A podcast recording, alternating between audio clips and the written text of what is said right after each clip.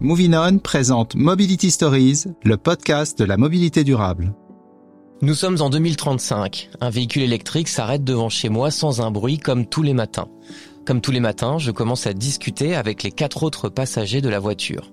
En fait, il n'y a que des passagers dans cette voiture car elle n'a pas de conducteur, elle est totalement autonome. Voilà un futur, encore bien lointain et surtout résolument fantasmé, quoique. Aujourd'hui, les expérimentations autour de la voiture autonome se succèdent à un rythme effréné ce qui laisse penser que la technologie progresse très rapidement. Pourtant, les promesses de la voiture autonome ont largement été revues à la baisse par les constructeurs automobiles. Ce véhicule est très coûteux d'un point de vue technologique, il est donc cher à l'achat pour un particulier et forcément réservé à un public très limité. Et puis, son acceptation par la société n'est pas encore évidente. Est-ce grave finalement? Car est-ce vraiment la voiture autonome qui doit être le futur? Est-ce qu'il ne faudrait pas plutôt se focaliser sur le transport collectif autonome, comme un bus autonome roulant moins vite et sur des itinéraires prédéfinis. Eh bien, c'est le postulat d'un groupe de travail créé dans le cadre de Moving On et initié par la Massif, qui rassemble une douzaine d'entreprises. Certaines collectivités européennes se lancent d'ailleurs dans des expérimentations et apparaissent comme pionnières sur ce sujet. Alors le véhicule autonome pourrait-il retrouver un second souffle en le rendant partagé? Serait-ce la solution idéale, à la fois technologiquement atteignable, économiquement et socialement pertinente? Est-elle aussi prometteuse en milieu urbain, périurbain que dans les territoires ruraux Et qu'en pensent les élus locaux? Je suis Antoine Perrin, bienvenue dans ce nouvel épisode des Mobility Stories proposé par Movinon et en partenariat avec l'Express. Et pour en parler, nous sommes avec euh, Yann Arnaud. Bonjour. Bonjour. Vous êtes membre de la direction de la Massif et vous pilotez notamment les travaux de la communauté d'intérêt de Movinon. Benjamin Baudet en face de moi, bonjour. Bonjour. Directeur général de Betty qui opère une navette autonome pour le transport collectif. Navette Betty qui fonctionne déjà dans le Val de Drôme, dans la Drôme. Et puis euh, Damien Adam à distance, bonjour. Bonjour. Vous êtes député La République En Marche de Seine-Maritime. Première question à vous, euh, Yann Arnaud. Quels sont aujourd'hui, on va dire, les deux grands modèles de véhicules autonomes? Alors, euh, Antoine, vous l'avez dit, en fait, euh, pour l'instant, il y en a, il y en a deux, il y en a, il y en a plus que ça en fait. Mais le, le premier, c'est celui qu'on a tous vu sur nos écrans dès le départ, c'est euh, le, véhicule premium avec le, le, jeune cadre dynamique qui est dedans, donc qui va avoir une fonction autonomie, puis à un moment qui va lâcher le volant. et donc lire les pages de son journal tranquillement sur l'autoroute. Bon, ce modèle-là. C'est vrai que c'est l'image d'épinal qu'on a quand on parle de voiture autonome. Ouais, et, et en fait, c'est pas si neutre que ça cette image-là, parce que en fait, d'une certaine manière, ça a drainé toute la réflexion autour du véhicule autonome pendant une période dont on est en train de sortir, mais qui est quand même qui a, qui a, qui a marqué les choses. Et j'y reviendrai peut-être tout à l'heure en disant que finalement, on a mis des choses dans le dans l'angle mort finalement du sujet, qui finalement sont les choses aujourd'hui auxquelles on est confronté sur un autre modèle. Ça veut dire qu'on on pense aujourd'hui, quand on pense voiture autonome, on pense forcément euh, voiture individuelle. En tout cas, Alors voilà, le grand public lui continue à y penser comme ça. On a bien vu euh, à une enquête récente qu'on a réalisée dans le cadre de la communauté d'intérêt que les élus finalement qui sont, d'autres d'autres représentants du grand public, bah, ils y pensent aussi comme ça jusqu'au moment où finalement les plus euh, aventureux ou ceux qui simplement voient bien des cas d'usage et des besoins qu'il y aurait à couvrir et se disent pourquoi pas le véhicule autonome, eux ils y réfléchissent autrement. Et c'est là où on arrive au deuxième modèle qui paraît le plus intéressant et qui n'est pas un modèle lointain, d'accord, parce que c'est un modèle finalement qui gomme un certain nombre de difficultés qui sont liées au véhicule autonome et donc finalement c'est pas extrêmement simple mais ça simplifie le modèle, qui est celui encore une fois d'utiliser un véhicule autonome comme un bien collectif partagé, d'accord Un véhicule de transport collectif Exactement. Autonome. Et vous précisiez tout à l'heure en tournée, bah pas forcément, parce que justement l'un des principaux intérêts de ce modèle, c'est que c'est un modèle qui peut faire soit effectivement de l'usage tourné, mais qui peut faire aussi du à la demande, voire euh, du passager et des marchandises. Et donc c'est un modèle qui finalement est très très adapté à des utilisations diverses qui sont euh, aujourd'hui, nous on l'estime en campagne. Pourquoi aussi on, on pense que c'est la campagne? Parce que tout simplement, l'une des choses qui a été euh, un peu oubliée justement dans cette approche du, du modèle dominant véhicule individuel, c'est qu'on se disait, ben, ceux que ça va intéresser, c'est ceux qui ont des moyens. D'accord? Mmh. Mais ceux qui ont des moyens, est-ce qu'ils sont intéressés? Est-ce qu'ils ont envie d'investir là-dedans plutôt que dans une motorisation? Alors, on sait bien que ça va changer, mais plus importante, d'accord? Pas forcément. Alors que quand on réfléchit en termes de modèle collectif, là, les besoins, ils sont là. Hein. Ils sont avérés, tout le monde les connaît. Damien Abdan en parlera certainement. Mais globalement, les élus locaux, ils savent qu'il y a des besoins de déplacement et des besoins de mobilité. Alors d'abord, pour, pourquoi en fait ce véhicule autonome euh, s'est imposé comme étant un véhicule autonome individuel, Benjamin Baudet? Pourquoi on n'a pas tout de suite pensé que le, véhicule, que le véhicule autonome pouvait être collectif? Bah parce que comme souvent dans la technologie, l'innovation, c'est porté par les États-Unis et que la vision nord-américaine, elle est très ancré dans euh, le mythe de la voiture individuelle, de, de cet espace de liberté que donne à chacun d'avoir une voiture et de cet autosolisme. Et forcément, tous les premiers prototypes, tous les grands premiers acteurs de ce marché-là étaient nord-américains et se sont imposés avec un modèle voiture. Et la vision européenne, parce que c'est vraiment une vision que l'on partage avec nos, nos pays voisins, elle a tardé un petit peu à se à s'émanciper et à donner des gages de réussite et de fiabilité au travers effectivement de la structure du transport collectif et du transport public, qui est un de nos points forts de notre continent. Et donc effectivement, euh, face aux milliards de, de dollars d'un certain nombre d'industriels nord-américains, il a fallu opposer du pragmatisme, de la cohérence et de pouvoir aujourd'hui présenter des solutions qui sont à la fois innovantes, correspondant à des besoins comme vient de l'exprimer Yann Arnaud, mais bien encadrées. Et, et, effectivement, la France, en matière de réglementation, est à la pointe là-dessus. Oui, Yann Arnaud. je, je, voudrais juste ajouter, pour aller vraiment dans le sens de, de Benjamin, que s'il y a eu aussi cette vision-là, c'était qu'elle a été portée par ceux qui pouvaient investir, d'accord? Et quand on est sur des modèles, je dirais, de, de transport collectif, on sent qu'il y a beaucoup d'acteurs. Et donc finalement, qu'est-ce que chacun va y mettre? Il y a une, au minimum une discussion. Alors que quand vous êtes un constructeur automobile, d'accord vous avez certes un modèle qui est pas forcément celui qui va gagner, mais vous, vous décidez seul en tant que constructeur et vous allez chercher celui qui fait des, des équipements de détection qui sont là, etc. C'est-à-dire que finalement, la rapidité, d'accord, d'investissement sur quelque chose en recherche, etc., elle peut être concentrée. C'est pour ça aussi que ce modèle, il est venu et d'une certaine manière, il a été capté un peu rapidement, d'accord, par des gens qui aujourd'hui, bah, euh, sont pas forcément les mieux placés pour répondre au deuxième modèle. Alors, je lis euh, dans l'actualité que la France et d'autres pays européens ont pourtant décidé récemment d'autoriser à partir du 14 juillet prochain, donc à partir du mois prochain, la conduite autonome de niveau 3. Est-ce que ça, ça veut dire que ça remet en question l'idée euh, d'une voiture autonome qui serait utilisée pour le transport collectif? Moi, le sentiment que j'ai, c'est la, la France a fait un truc extraordinaire. C'est, euh, et c'est faut, faut, faut rendre à César et au gouvernement français euh, quelque chose. C'est, elle a rendu possible, d'accord, le fait de pouvoir aller loin dans l'expérimentation. C'est-à-dire qu'en fait, comme c'était un objet nouveau, qui était pas quand même complètement neutre parce qu'on savait qu'il allait rouler parmi des gens euh, qui avaient quand même bon c'était potentiellement c'était dangereux. On aurait pu euh, blinder les choses hein, euh, et rendre ça extrêmement difficile et vraiment au stade de, de, de l'expérimentation pure et dure hyper contrôlée etc sauf qu'en fait on a besoin de mettre cet objet dans la vraie vie bon. Et donc ce qui a permis le gouvernement en modifiant je dirais le, le, le, code de la route notamment hein, donc et en mmh. permettant ça c'est de dire ben on va poser des règles, d'accord? On va quand même euh, utiliser pas mal de pragmatisme, et donc c'est beaucoup le, préfet, enfin il y a des dossiers globalement spécifiques qui sont faits, mais ça veut dire qu'il n'y a pas d'interdiction absolue. C'est même plutôt une, ouverture en disant, faites attention quand même, d'accord? Il y a des choses qu'on n'acceptera pas, et puis on vous demande. Mais par exemple, il a mis, il a posé de manière extrêmement claire les responsabilités. Avant le code de la route, hein, on, on réalise pas ça, mais il dit, et il disait, euh, vous êtes toujours responsable, d'accord, de la maîtrise de votre véhicule.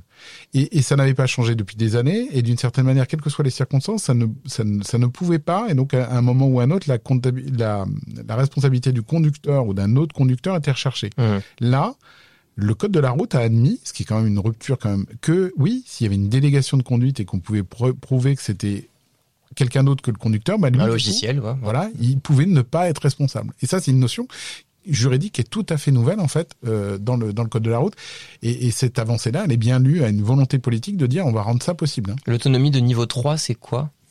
C'est juste avant effectivement les parcours prédéfinis avec des systèmes de reprise en main qui sont permanents. Donc je suis dans les bouchons, euh, la voiture Exactement. avance, freine voilà, automatiquement. C'est ce type, de d'outils. Je n'ai pas touché le volant. Exactement. Ok. Euh, pour euh, pour aller dans ce sens-là, hein, le, le, la référence temporelle que vous donnez, elle est surtout liée à la Convention de Vienne qui régit l'ensemble des codes de circulation euh, partout dans le monde. En réalité, la France et euh, le député des Adam a, a, largement contribué à cette évolution dans le cadre de l'orientation des mobilités et de tous les échanges qu'on a pu mmh. avoir hein, depuis 2018. Moi, je me souviens que c'est le premier député qui nous a mmh. accueillis à l'Assemblée nationale pour qu'on vienne nous parler de nos projets. Ils ont porté un certain nombre d'ordonnances et de décrets qui font que, par exemple, à partir du 1er septembre 2022, on aurait la possibilité de rouler avec un système de niveau 4 sur un parcours prédéfini. Donc ils nous ont donné les clés, entre guillemets, comme le disait Yann Arnaud. Euh, aujourd'hui, en France, on a la chance, et je pense qu'on est euh, parmi les rares pays au monde, où on a eu l'accompagnement législatif pour faire en sorte qu'effectivement, on puisse pousser notre industrie, euh, des champions de la construction de matériel comme Navia ou comme EasyMile, des acteurs comme nous qui sommes des opérateurs plutôt provinciaux, mais aussi nos grands champions de la mobilité que sont Keolis, Transdev ou la RATP. Et donc de fait, faire en sorte qu'effectivement cette vision européenne, par euh, le lever de blocage, euh, notamment réglementaire, puisse accélérer. Damien Adam, vous êtes élu local en Seine-Maritime. Quel est votre regard vous, sur, sur la voiture autonome? Est-ce qu'elle doit être euh, individuelle ou plutôt vraiment dédiée au transport collectif? Bah, Alors si vous voulez, la, dans la, la, perception des, des citoyens, le véhicule autonome, c'est un peu l'aboutissement des aides à la conduite on, a vu les régulateurs euh, arriver, puis les régulateurs euh, adaptatifs, et finalement l'aide à la, les, aides à la conduite, in fine, elles permettent un jour peut-être, mais effectivement dans, les prochaines années, les prochaines décennies, plutôt sur les véhicules très haut de gamme avec beaucoup de capteurs, d'être complètement autonomes, notamment sur les autoroutes, parce que vous êtes sur un champ où il n'y a pas de trafic euh, piéton, il n'y a pas de vélo, il n'y a pas d'animaux. Enfin, pas de trottinette, ouais voilà, c'est extrêmement régulé, c'est facile, il y a le marquage au sol, enfin tout est, tout le monde va dans le même sens, et donc c'est beaucoup plus simple à mettre en œuvre. Et c'est d'ailleurs pour ça que des acteurs comme Tesla euh, développent ce type de solution euh, assez facilement et ont beaucoup plus de difficultés depuis trois ans. Ils prennent du retard sur leur projet de véhicule complètement euh, autonome. Là-dessus se rajoute une, une, différence effectivement de modèle entre le modèle américain et le modèle européen. donc il y a quand même une vision européenne, on peut dire. Il y, a, évidemment une, vision euh, européenne qui, euh, parce qu'on a développé beaucoup plus les transports en commun, les transports collectifs euh, en Europe, et on a des problématiques d'enclavement de, certains territoires où il n'y a pas forcément possibilité de mettre en œuvre des transports collectifs parce qu'il n'y a pas assez, on va dire, de potentiel d'usagers dans des périmètres, et donc on sait que si on enlève le paramètre conducteur d'un véhicule collectif, on peut rendre un service qui devient viable économiquement même s'il nécessite euh, des subventions euh, de collectivités locales. Donc ça, c'est un peu la vision européenne qu'on a eu des choses, alors que les Américains sont dans une vision très euh, autosolisme, si je puis dire, et, les transports sont, très peu développés. Ce qui est intéressant, c'est que du coup, pour vous, le véhicule autonome dans un futur proche est résolument collectif et aussi périurbain. C'est un peu nouveau, ça, cette vision des choses. Mmh. Bah, je pense qu'on va avoir les deux. Moi, je vous dis, on va avoir les véhicules euh, les plus haut de gamme qui vont avoir des ADAS qui seront toujours plus efficaces et qui permettront à des degrés divers d'être autonomes, mais avec reprise en main par le conducteur dès qu'il y a une difficulté. Par exemple, s'il y a un gros orage sur l'autoroute, et eh ben, le véhicule ne va pas forcément pouvoir gérer tout seul, donc il vous redonnera la main et puis vous devrez euh, gérer. Et effectivement, euh, nous aurons dans cette vision plus européenne, c'est l'idée, mais encore une fois, faut-il euh, aller au bout et régler encore beaucoup de problématiques techniques et autres qui permettront à ces services de, fonctionner. Mais c'est vraiment notre vision des choses, de dire aujourd'hui, euh, on a des transports en commun euh, dans les zones ultra-urbaines, on a des transports à la demande dans les zones périurbaines, mais qui ne correspondent pas toujours à, tous les usages, alors même qu'on a beaucoup de citoyens qui ont besoin de se déplacer et qui aujourd'hui ont recours à leur véhicule individuel, la voiture, mais qui posent ces mêmes problèmes de transition écologique, et, etc. Et donc, on a besoin de leur offrir des solutions alternatives. Il y a évidemment le développement du vélo, des trottinettes, comme vous l'abordiez tout à l'heure, mais on, estime qu'il y a une place aussi à faire à ces services de mobilité euh, autonomes euh, qui permettront demain de, répondre à, leurs problématiques de mobilité. Je voulais juste avancer sur euh, le véhicule autonome collectif. quel est son avantage très concrètement, Benjamin Baudet? Bah, son, son avantage, c'est effectivement de permettre sur un territoire donné de, de, de réagir sur le réseau et de pouvoir embarquer aussi bien une personne à 3 heures du matin qui a vraiment besoin d'aller en gare pour prendre un TGV, comme euh, un groupe de jeunes qui a besoin de se rendre effectivement à une pratique sportive et qui vont se retrouver à 6-8 personnes. Donc, une sorte de, de, véhicule qui circulerait sur la route, forcément, euh, plutôt en milieu périurbain, voire rural, plutôt rural même, euh, et qui aurait comme ça un itinéraire prédéfini qui ferait toujours la même chose. Alors, l'itinéraire prédéfini, il faut, faut bien l'appréhender comme par exemple une notion de réseau. C'est pas juste un trajet. Ça peut être la couverture complète d'un territoire. Aujourd'hui, quand on parle de prédéfini, c'est simplement qu'on a cartographié de manière extrêmement précise le territoire sur lequel il va opérer. Mais on peut tout à fait imaginer, à l'échelle d'une petite ville, que l'ensemble de cette petite ville soit cartographié et que de fait, comme le disait Yann Arnaud tout à l'heure, on ait une capacité de transport à la demande qui ferait que d'une rue A à au stade, à l'hôpital ou à la gare, je puisse me déplacer. Donc on est dans une logique où simplement on va pouvoir faciliter l'organisation extrêmement locale avec un niveau de granularité très intéressant permettant effectivement de faciliter les services de la mobilité du quotidien, de la mobilité pour la santé, de la mobilité touristique, toutes les typologies de mobilité qu'on connaît. La navette Betty que vous opérez dans la Drôme, comment elle fonctionne? Elle est connectée à son environnement? Alors la navette Betty, c'est euh, d'abord un cocorico français, hein, puisque effectivement elle, est, elle a un constructeur euh, Navia qui est une société française et qui fait partie des leaders mondiaux en matière de navettes automatisées, puisqu'ils ont plus de 200 navettes déployées un petit peu partout dans le monde. C'est un véhicule de 15 places, 11 personnes assises, 4 personnes debout, qui va permettre effectivement sur un parcours qu'elle a appris, bien d'opérer une dizaine d'heures par jour, puisque c'est un véhicule 100% électrique, et de rendre des services soit permanents en fonctionnement de ligne, soit en transport à la demande, comme je l'évoquais à l'instant. L'enjeu de cette de véhicule, c'est effectivement d'être déployé sans conducteur et sans opérateur à bord, d'être supervisé par quelqu'un qui est à distance et permettant à la manière d'un ascenseur finalement horizontal de pouvoir desservir l'ensemble des points clés du territoire. Yann Arnaud, est-ce que ce type de solution peut être déployé partout? Quels sont les freins aujourd'hui? Moi, je pense, je pense que c'est l'intérêt du modèle et finalement le, le, point le plus important pour le modèle économique, c'est que finalement, si on arrive à réunir les bons acteurs en fait autour d'un projet qui est euh, comment est-ce qu'on implante en fait ce type de solution dans une dans un lieu?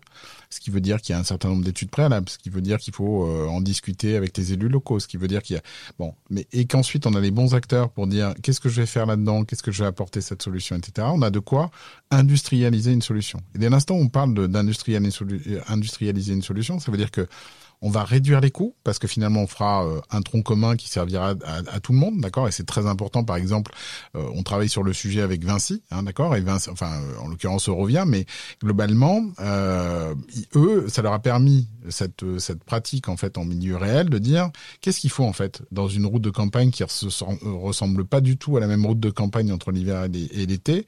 Parce qu'il y a des feuilles, parce qu'il y a des trucs qui changent, etc.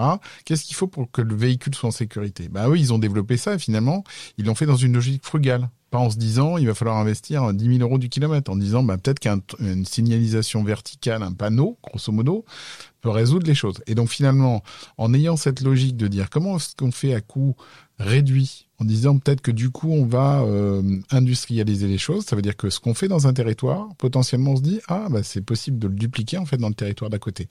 ce que je pense c'est que c'est un modèle qui peut s'équilibrer parce qu'on amène du service, parce que finalement on peut on peut amener de la valeur et faire payer de la valeur en fait aux gens qui sont là et, et, donc ça, ça amène du lien social, ça amène le fait que, ben oui, quand, quand euh, vous amenez des gens vers les commerces de centre-ville, vous gagnez de la taxe professionnelle, vous gagnez. Bon, et donc il y a une spirale extrêmement positive qui peut s'installer et qui encore une fois peut se reproduire. Hum. Damien Adam, vous êtes d'accord avec ça? En quoi c'est pertinent ce modèle pour vous, euh, élu en Seine-Maritime? Bah, le, le, modèle pertinent, c'est que ça permet d'offrir des solutions à des personnes qui aujourd'hui n'en ont pas, si ce n'est une voiture euh, individuelle et euh, on vit tous en ce moment avec l'augmentation des prix des carburants, avec la mise en place aussi des, zones à faible émission dans les zones les plus urbains, avec euh, les transformations nécessaires de l'automobile vers des véhicules plus propres et donc du coup un peu plus chers euh, pendant une phase de transition. D'ailleurs, j'imagine qu'une période comme celle-ci, comme celle qu'on vit aujourd'hui, peut vraiment aider à développer ce véhicule-là?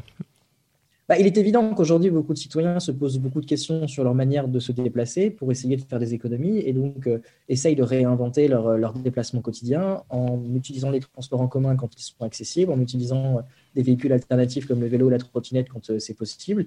Et du coup, pourquoi pas, effectivement, avec ce, type de solution de véhicule autonome type navette, de, pouvoir se dire qu'on peut ne plus avoir sa voiture et pouvoir malgré tout se déplacer librement. Est-ce que le véhicule autonome doit être forcément électrique? Yann Arnaud ou Benjamin Baudet Aujourd'hui, euh, dans la mesure où on cherche effectivement d'avoir un, impact positif sur notre environnement, on est parti sur une base électrique. Tout ce qui est moteur à, classique combustion ne nous semble pas opportun euh, eu égard à l'évolution dans laquelle on s'inscrit. En tout cas, on n'en est qu'au début de l'histoire du véhicule autonome. C'est pas c'est pas fini, je veux dire, c'est pas quelque chose qui va coûter beaucoup trop cher et qu'on pourrait abandonner un jour ou l'autre parce que euh, la technologie est est incroyable. Enfin, c'est énorme en termes de données, notamment je pense aux véhicules individuels. Le nombre de situations qu'il doit emmagasiner, c'est c'est fou. Voilà, si on périmètre en fait, le, parce que c'est c'est c'est bien le, le, sujet, si on périmètre la zone sur laquelle il va circuler, il va bien le connaître, on va pouvoir faire des choses en, en profondeur et du coup il y a un certain nombre de choses qui découlent de ça, c'est-à-dire euh, bah, par exemple un, un, un rouler dans un, dans un lieu qui est relativement périmétré, ça rend effectivement assez intelligent de le mettre en électrique. Et en même temps, ça apporte une solution. Parce que l'électricité, même aux dames des, des constructeurs du thermique, hein, qui sont beaucoup européens et occidentaux, le thermique c'est plus compliqué, ça demande plus de maintenance, il y a, des, il y a beaucoup de pièces d'usure, etc. Donc, donc potentiellement ça peut plus tomber en panne, d'accord? Et donc mmh. finalement, euh, quand on veut, comme Benjamin, faire un service pendant une très très longue période en ayant un risque déjà qui, peut être important par les, conditions externes, mais de, dire le véhicule lui doit pas rompre le service trop souvent, etc. Parce que sinon les gens vont. Ben là, le véhicule électrique, il est adapté. Et donc là où je voudrais euh, finalement arriver, c'est dire que oui, vous avez tout à fait raison. C'est-à-dire que quand on dit bah il y a ça, il y a ce nouvel objet dans un environnement, quel, quel service il peut rendre aux uns et aux autres. Damien Adam disait aux, gens qui sont privés de, de, mobilité, oui, c'est pas une, petite part de la population française. Hein, les gens qui ne sortent pas de chez eux parce qu'ils s'ils n'ont pas un voisin pour les emmener ou s'ils n'ont pas euh, quelqu'un de leur famille qui peut venir les aider, ils ne bougent pas, d'accord? Mmh. Et, et donc le truc, c'est que finalement l'objet va sans doute amener des, des, choses un peu nouvelles en fait sur euh, en termes de service. Est-ce que c'est ce qu'on va voir arriver plus vite que le véhicule individuel autonome, ce véhicule autonome de transport collectif sur nos routes? Moi, j'en suis persuadé. Je, je, je, pour, pour dire clairement les choses, euh, hormis euh, des, des, des, expériences limitées d'autonomie sur autoroute, dans certaines conditions météo, etc. Même sur du premium, d'accord, je ne le vois pas arriver avec le niveau de sécurité qui fera qu'un constructeur avant, euh, avant, allez, je dirais entre 5 et 10 ans. Le modèle euh, de transport collectif de navettes autonomes sur nos territoires, je pense qu'il sera là dans moins de 5 ans de manière assez... Il est déjà existant hein, du côté du Val de Drôme, il est existant à droite ou à gauche. Il n'a pas encore trouvé finalement euh, son volet serviciel, tout à fait. Mmh. Mais on, finalement, ce qu'on a besoin de maîtriser, la réglementation qui va dans le bon sens, les choses où finalement l'effet d'expérience va dire, bah oui, ça, on va se gommer cette difficulté-là parce qu'on va vraiment mettre tout le monde en sécurité. J'espère, d'accord. Et en tout cas, il y a de la demande pour ça, hein, parce que les, les, encore une fois, les, les, les, élus locaux sont très très demandeurs. J'espère qu'on va pouvoir développer un vrai modèle français, parce qu'en plus, on a tous les, on a tous les champions. Hein. On, est, on les a, euh, ils sont français, ils sont autour de la table. Euh, on a du Orange, on a tous les gens qu'il faut, d'accord, pour régler tous les problèmes de cette dynamique qui est quand même mmh. complète. Donc l'écosystème, il est là si ces gens-là, aidés par l'État, qui ont en impulsion et surtout qui ouvrent un guichet unique pour renseigner tous les gens qui veulent, mais qui savent juste pas comment s'y prendre, d'accord? Et ça, ça veut dire que le politique a aussi son rôle à jouer, mais qui n'est pas un rôle de financer un EPR, hein, d'accord? Mmh. Qui est vraiment un rôle de dire, moi, je joue un peu l'arbitre, je joue le médiateur, je joue le truc. Bah, finalement, si on a ça, d'accord, ça va venir, ça va aller très très vite, hein, parce que la demande elle est là. Hein, enfin, on sait très bien, d'accord, que ne, ne pas forcément euh, apporter des solutions, euh, je dirais, euh, aux gens qui sont en problème de mobilité, ça a tout de suite un impact social dont on peut voir qu'il peut être violent. Hein. Donc globalement, ça veut dire que le, besoin est là, il faut y aller parce que je pense qu'on a les, bons, les bons outils pour y aller. Et ben, ce sera le mot de la fin. Merci beaucoup à vous, euh, Yann Arnaud, membre de la direction de la Massif. Merci Benjamin Baudet, directeur général de Betty qui opère une navette autonome pour le transport collectif. Et puis, euh, merci beaucoup euh, Damien Adam, député de La République En Marche de Seine-Maritime. C'était donc Mobility Stories, le podcast de la mobilité durable proposé par Movinon et en partenariat avec l'Express.